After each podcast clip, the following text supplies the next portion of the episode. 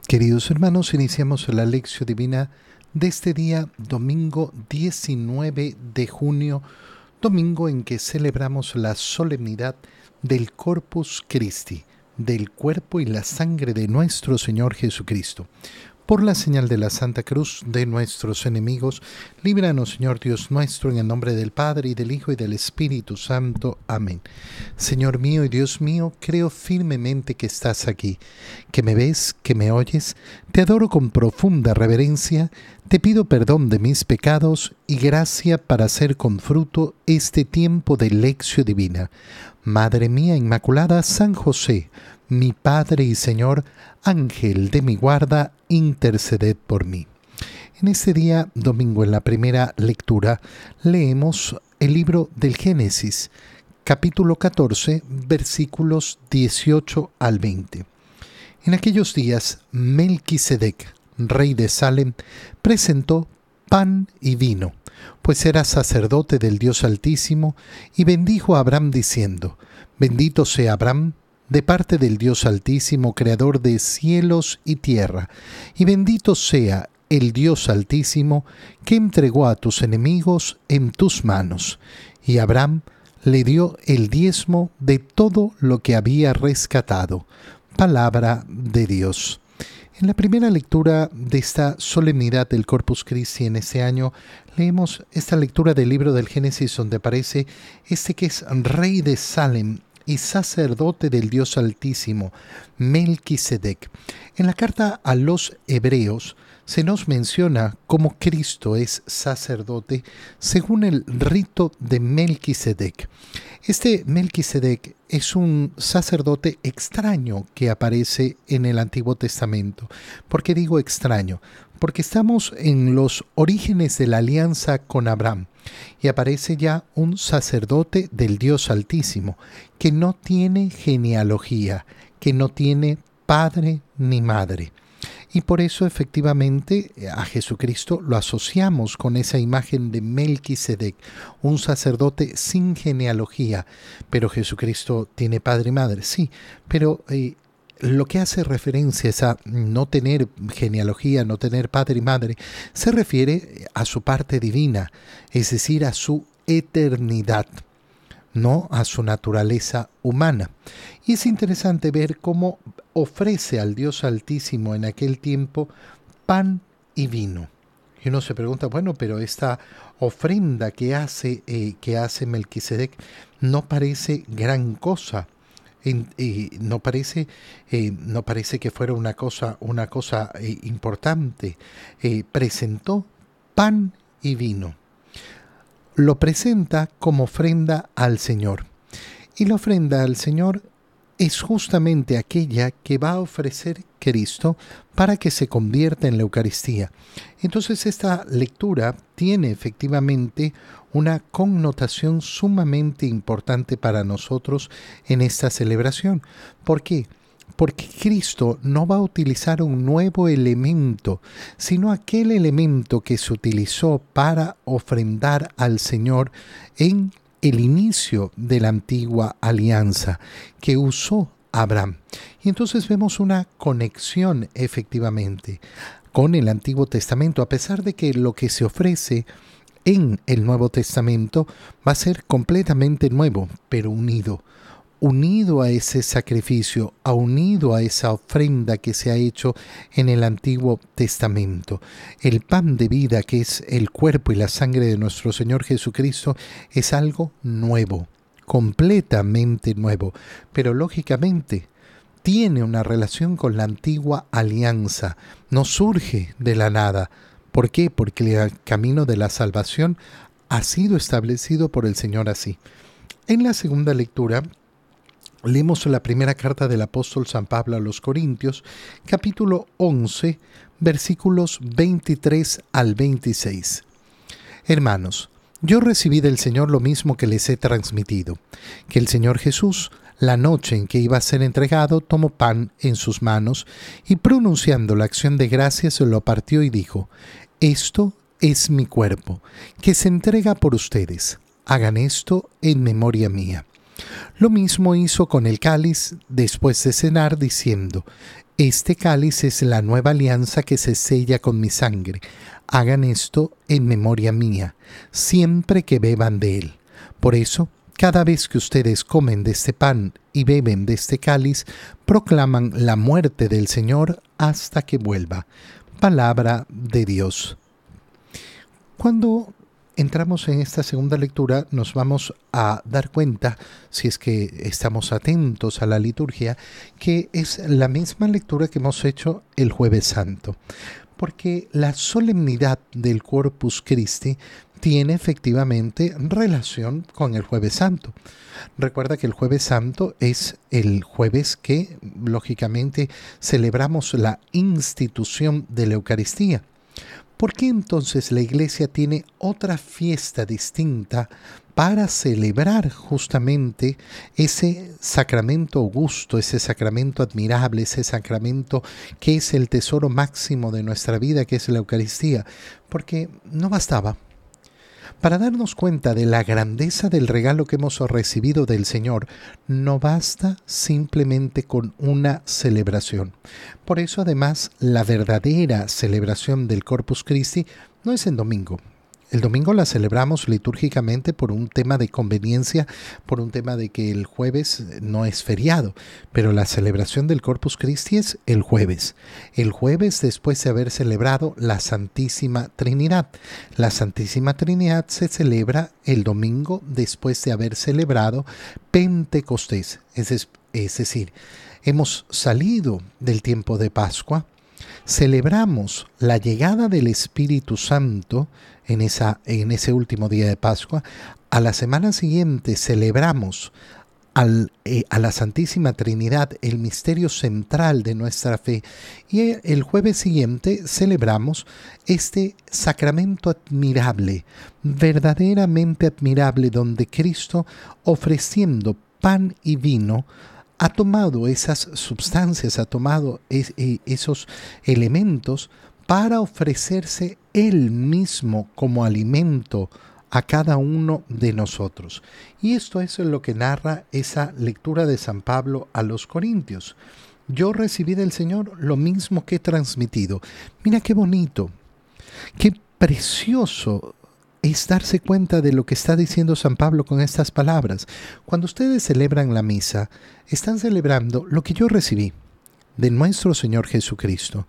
Yo no les he transmitido algo distinto, les he transmitido lo mismo que Él hizo. Es decir, que el Señor Jesús la noche en que iba a ser entregado, entonces dirigimos nuestra mirada hacia ese jueves santo, tomó pan en sus manos pronunció una acción de gracias, lo partió y dijo, esto es mi cuerpo. Que se entrega por ustedes, es decir, esto no es simplemente mi cuerpo que se da, eh, que se da a ustedes como alimento, sino que primero se entrega en sacrificio el cuerpo del Cordero de Dios, ofrecido en sacrificio, representado o simbolizado, si quieres, en esta forma de pan. Pero ese pan no es simbólico y esa presencia real de Cristo tampoco es simbólica. Lo que celebramos nosotros en la Eucaristía es la transformación de ese pan en el cuerpo de Cristo, porque el Señor no ha dicho esto representará mi cuerpo. Ustedes harán una obra de teatro por medio de la cual eh, eh, disimularán que esto es mi cuerpo. No, esto es mi cuerpo. Es mi cuerpo. Hagan esto en memoria. Es decir, nos manda a realizar un memorial. Un memorial no es simplemente un traer a la memoria. Un memorial significa hacer presente el hecho que está recordando. Y entonces no es simplemente recordar, sino hacerlo vivo, real, presente. Eso va a ser un memorial. Lo mismo hizo con el cáliz después de cenar, diciendo, este cáliz es la nueva alianza que se sella con mi sangre. ¿Por qué hablamos entonces de la nueva alianza? Porque el Señor lo ha dicho.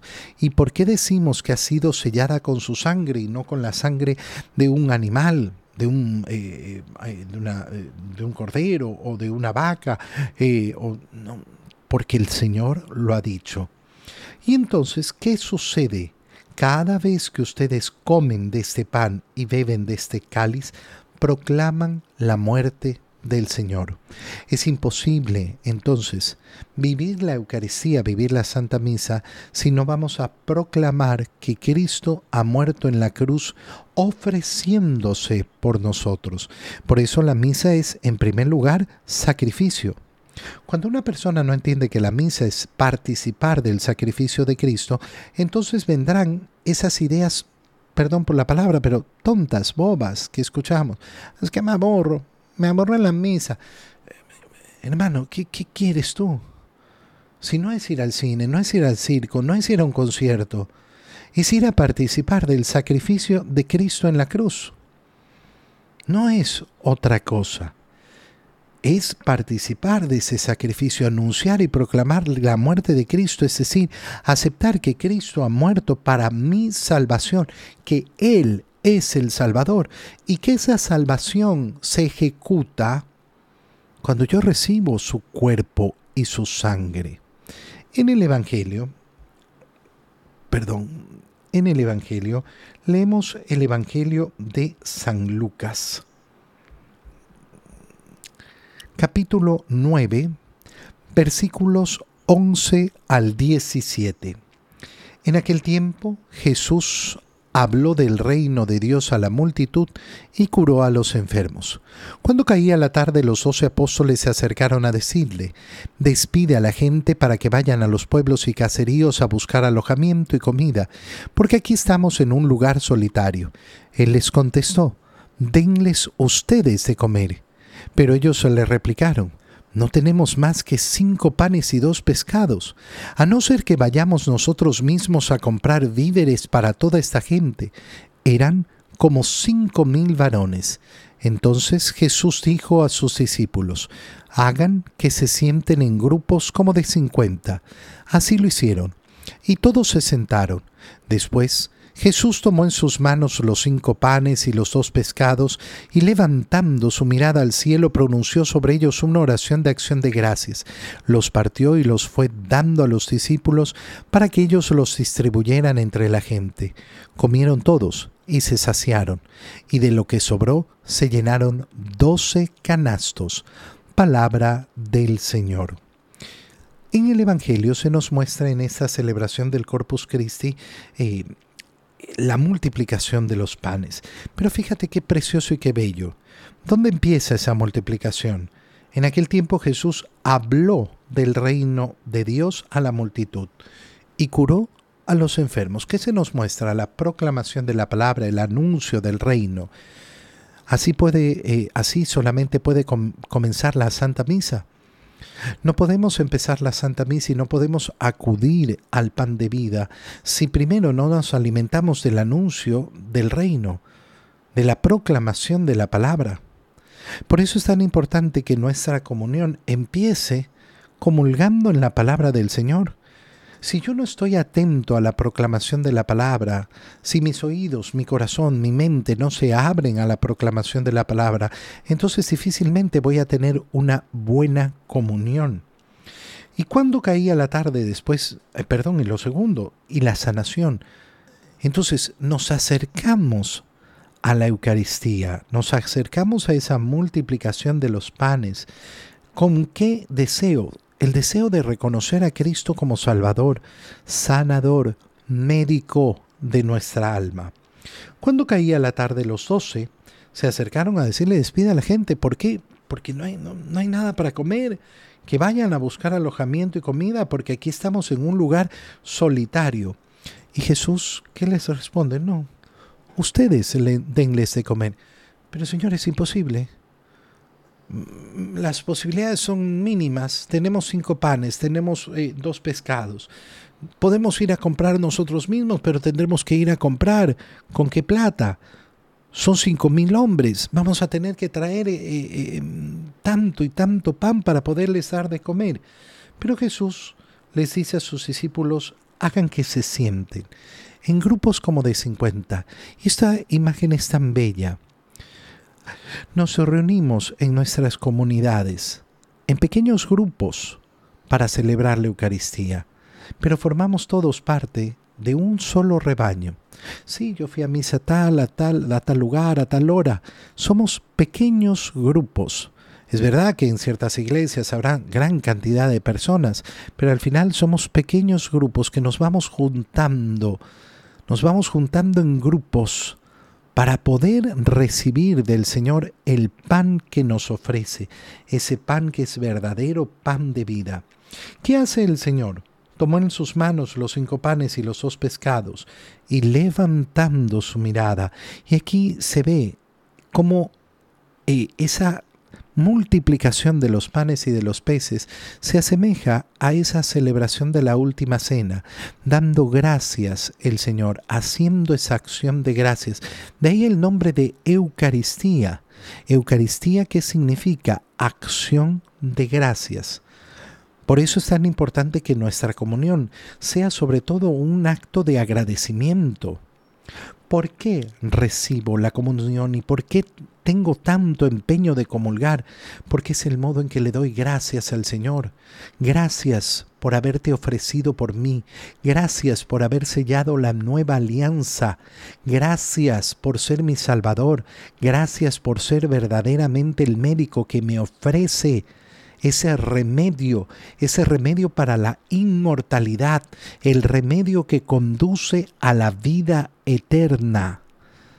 Qué importante es darnos cuenta que si nosotros no tenemos esa acción de gracias en nuestro día a día, difícilmente la vamos a vivir en la Eucaristía.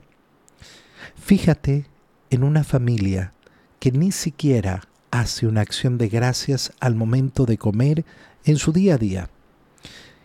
Fíjate en la persona que no sabe bendecir los alimentos que va a meter en su boca, no sabe hacer una acción de gracias para algo tan sencillo, para algo tan mínimo, no lo sabe hacer. ¿Tú crees que de verdad vas a ver agradecer el cuerpo de Cristo que se le entrega en la Eucaristía? No, no lo va a hacer. No va a poder hacerlo porque es en ese trabajo cotidiano donde aprendemos a tener ese corazón agradecido al Señor, donde vamos entendiendo la grandeza de esa acción de gracias. Qué importante en este día del Corpus Christi meditar en una idea muy sencilla. Cristo es el médico, el verdadero médico. Eso significa ser salvador crees en Jesucristo como tu Salvador? ¿Lo crees de verdad? Sí, sí, Jesucristo es mi Salvador. Mira, porque eso se resume en lo siguiente. Cristo es el médico que te ha dado la receta para esa salvación. La salvación de Cristo se opera. Igual que cuando vas al médico. ¿Y el médico qué hace? Te da una receta para curar tu enfermedad. Pero resulta que tú no te la tomas. Bueno, no, yo ya fui a ver al médico. Sí, pero el médico te mandó una receta. Sí, pero yo ya lo vi al médico. Sí, pero no sirve de nada si no tomas la receta. Cristo es el Salvador. Si tú admites que Cristo es el Salvador, tu médico, entonces tienes que tomarte la receta. Tienes que tomar el medicamento. Por eso el Señor ha sido tan claro. Tome y come. Esto es mi cuerpo. Tome y bebe. Esta es mi sangre. No existe, no existe verdaderamente una aceptación de Cristo como Salvador si yo no tomo y como, si yo no tomo y bebo. El medicamento, la receta que el verdadero sanador me ha dado sana mi corazón, sana mi alma, me da la inmortalidad, es decir, me cura de la muerte, pero además me cura del engaño y de la falsedad de este mundo. ¿Por qué? Porque la Eucaristía parece nada, parece tan insignificante, pan y vino. Lo mismo que ofreció Melquisedec en tiempo de Abraham. Pan y vino tan cotidiano, tan miserable. Y sin embargo es el tesoro más grande que existe en el universo entero. Quien sabe reconocer eso, entonces es curado de las apariencias de este mundo. No colocará su corazón en las apariencias de este mundo. Te doy gracias, Dios mío, por los buenos propósitos, afectos e inspiraciones que me has comunicado en este tiempo de lección divina. Te pido ayuda para ponerlos por obra. Madre mía Inmaculada, San José, mi Padre y Señor, Ángel de mi guarda, interceded por mí. María, Madre de la Iglesia, ruega por nosotros. Queridos hermanos, un feliz domingo del Corpus Christi para todos.